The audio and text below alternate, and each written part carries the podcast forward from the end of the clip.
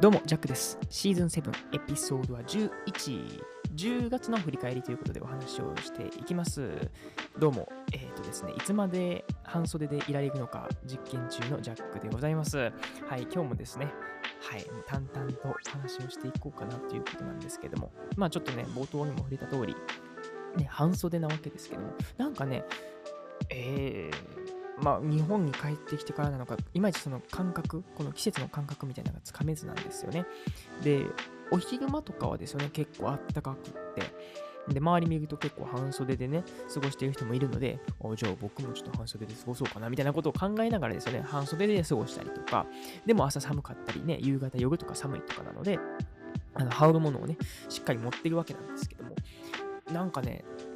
半袖から逃れられないっていうような感じになってまして、もういっそのことね、この1年間半袖で実は過ごせるんじゃないかなみたいなことを思ってますけども、さあ、うまいことできるんでしょうかっていうところも、えーまあ見どころなわけでございます。そしてね、今日はですね、10月31日でございます。一応ね、ハロウィーンっていうことになってますけども、僕はね、自宅でですね、せこせことこれ、ポッドキャストってるわけでございます。やっぱね、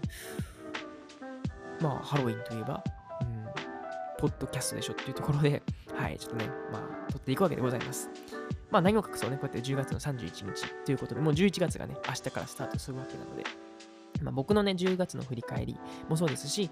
まあ、これから11月どうしていくねんっていうところをね、ちょっとお話ししていこうかなっていうふうに思っております。まあ、皆さんもこれを聞きながらですね、ああ、ちょっと10月どうしよっかな、うん、10月どんなやったっけなとか、で、11月はね、どうしよっかなということで、まあ、ちょっとね、ぼやっと考えながらですね、聞いてもらうのもいいんじゃないかなというふうに思っております。それでは、本編スタートです。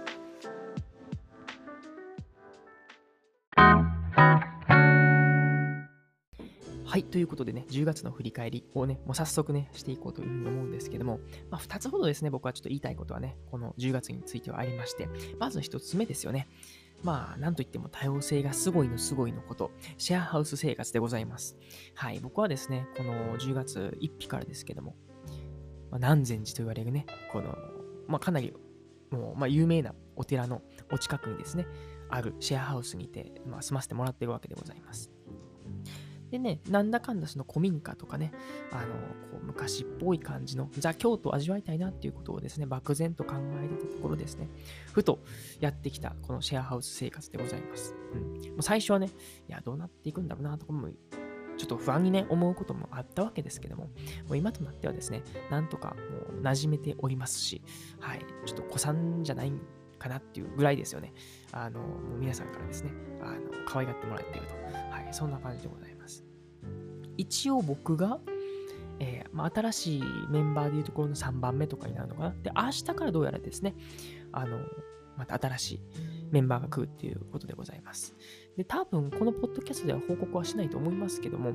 あの、前にね、新しいメンバーも入ってきたり、インドの女の子がですね、はい、入ってきて、だから、フランス人が4人、スイス人、そして私、日本人、代表ですね。代表ずってるけど、そしてアメリカで、あとはインド、そして明日かな？はい、韓国のね、方がいらっしゃるということで、かなりまたね、ダイバダイバーシティな感じになって楽しみでございます。うん。で、やっぱり、こういう環境でいるからなのか、その、面白いなって思ったのはですね、その、まあ、日本語ネイティブのこの価値っていうところがあるんですよね。うん、だからね、これなんて言うのとかね、本当にあの、 language exchange をこの日常でですよね、やってるわけです。で、僕はこうやって英語をね、勉強したり、それこそフランス語なんかをね、あの教えてもらったりしながらですね、で、僕は日本語を、まあ、教える立場といいますかね、まあ、こういうふうに言うんやね、みたいなことを言ったりですね、できるっていう、そんな素敵な環境におるわけでございます。がゆえになのかね、あの、日本の友人と喋るとね、なんかテンション上がっちゃうらしいです。この前もなんかね、最近で、え、今日なんかめっちゃ元気じゃないみたいなこと言われて、よくよく考えると、日本人の方と喋るのが久々すぎるみたいなことが起こっていて、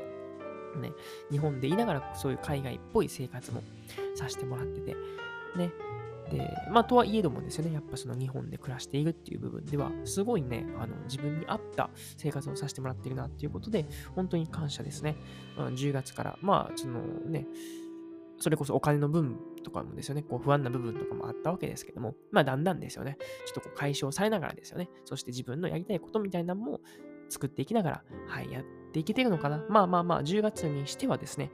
まあ、1ヶ月目にしては、かなり出だしのいいスタートを切れたんじゃないかなというふうに思っておるわけでございます。で、まあそのね、まあ多様性がすごいって言ってますけども、本当に日々日々の学びがね、すごいんですよね。まあ例えば、あの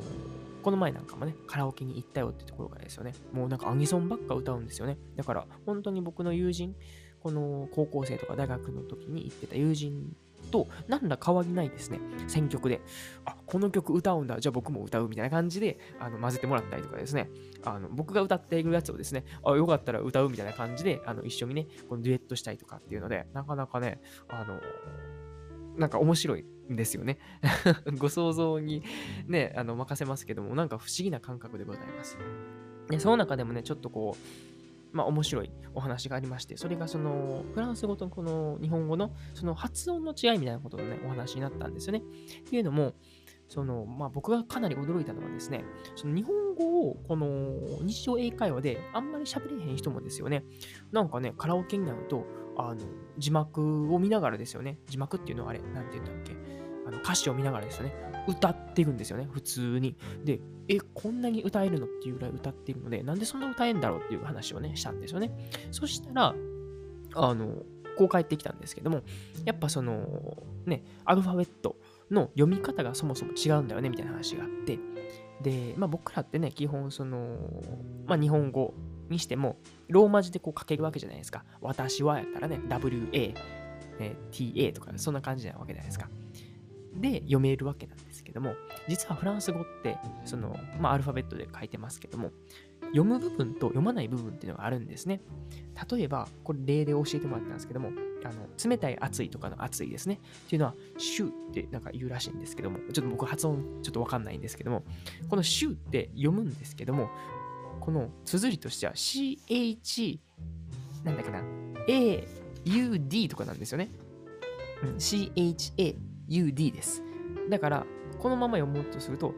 チャウドみたいな感じになるんですけども、シュなんですよね。だから、え、U と D どこ行ったみたいな感じのことがかなり起こるんです。だから、逆を言うと僕らはですよね、その今、まさに僕もフランス語勉強してますけども、え、ここ読まんのかいとか、え、ここ読むんかいみたいなのが、もう連続で来ております。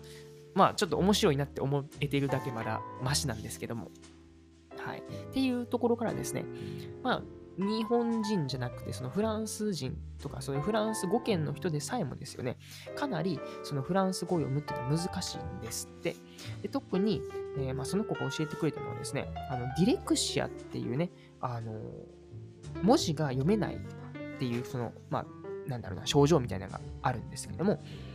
結構有名な方とかでもね、あの舞台俳優さんとかなんか確かそのディレクシアっていう方がいらっしゃるみたいなんですけども、文字が読めない人のことを言いますね。で、まあ僕らからしたらね、文字が読めないってどういうことなんだろうってことなんですけども、やっぱりこのフランス語とかになると、なんかね、もうほんまにわけわかんなくなるらしいですね。うん、読むところと読まないところがあったりとか、ね、なんか、それこそ男性、女性の名詞によって、この形が変わったりとかなので、なんかそこがね、あの、まあ、フランス語は最悪らしいです。はい。で、その子も確かね、ディレクシアぽい症状を持ってるよみたいな話をしてたんですけども、でもやっぱり、えー、比較的日本語は読みやすいよねっていう話をしてくれました。うんまあ、とは言うんですけどもね、あのまあ、僕らが日常的に使っている日本語っていうのは、ね、ひらがなとかね、ローマ字だけじゃないわけじゃないですか。ね。まあもちろんカタカナもそうですけども、やっぱ主にね、漢字を交えてその喋っているので、やっぱその漢字のハードルが高いんじゃないかなというふうに思ってます。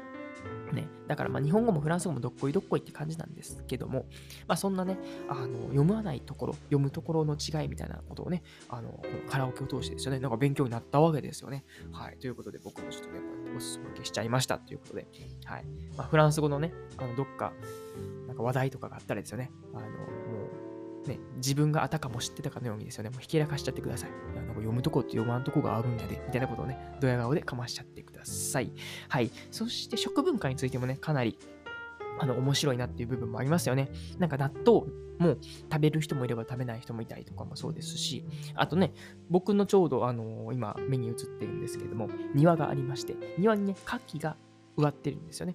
で、牡蠣がかなりですね、あのわんさか実っておりまして、まあ、それを食べたりとか、ジャムにしたりとかしてるわけですけども、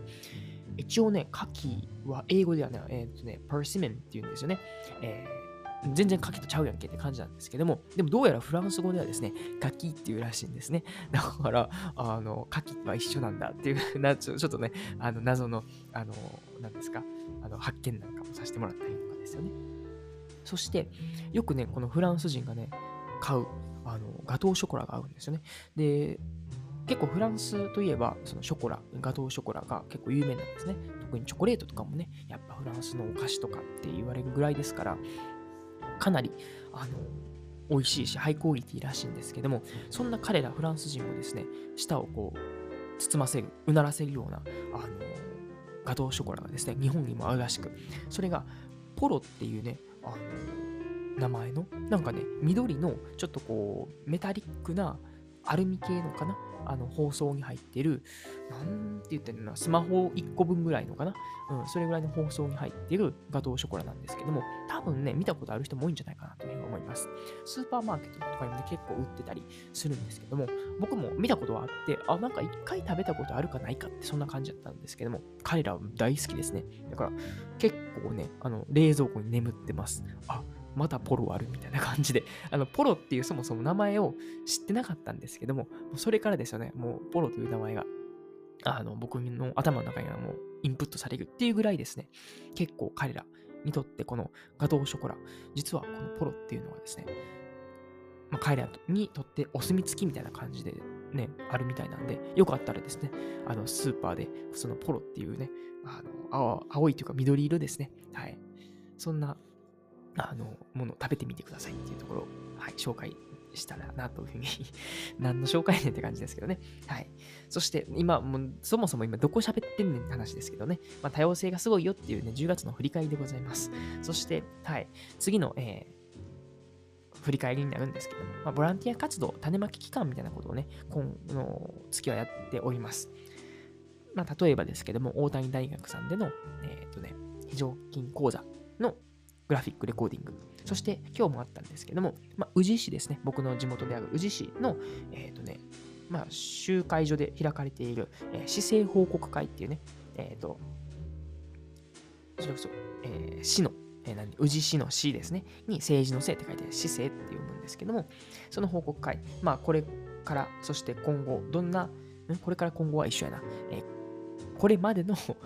えやってきたこと、そしてこれからどういうふうにやっていくかみたいなとかね、それをなんか議員さん交えて、一般の方がね、集まるその集会場があって、そんなイベントがあったんですけども、はい、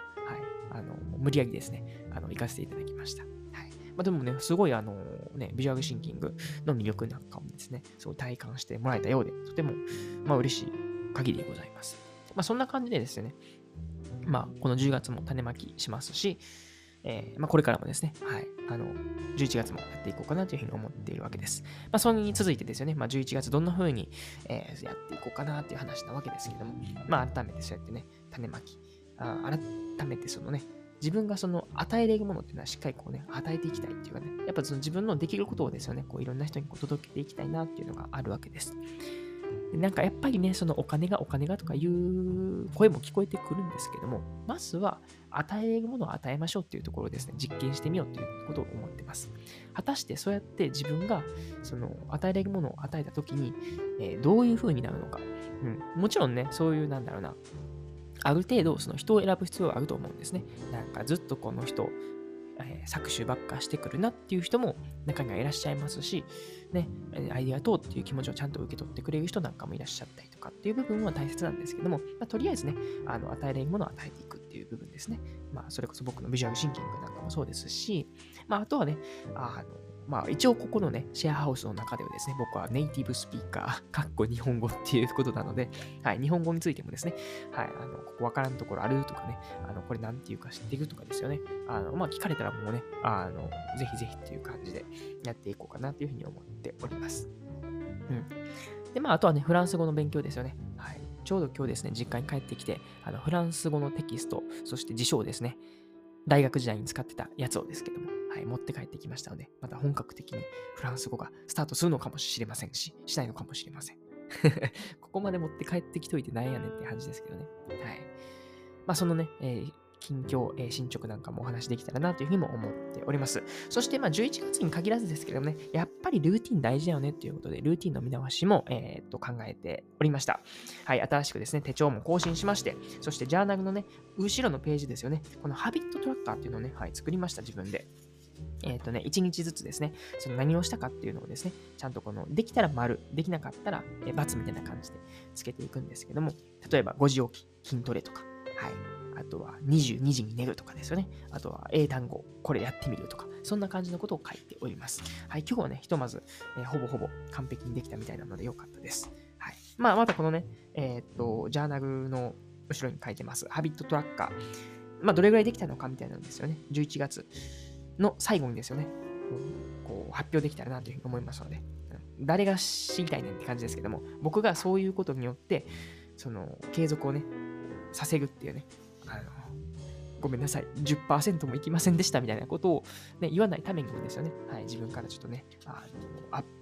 圧をかけたわけでございます。はい、そんな感じですけども、今回は10月のまとめっていうことでね、まあ、多様性がすごいっていうところ、そしてボランティア活動やってましたっていうところ、そして11月はですね、まあ、種まき期間相変わらずですけどもやっていきまして、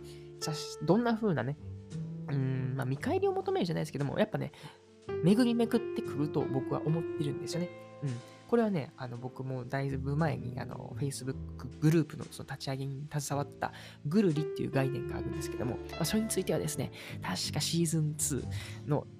エピソードは20ぐらいかな は全然覚えてないけども、なんかね、物々交換って言われるね、ものの、えー、Facebook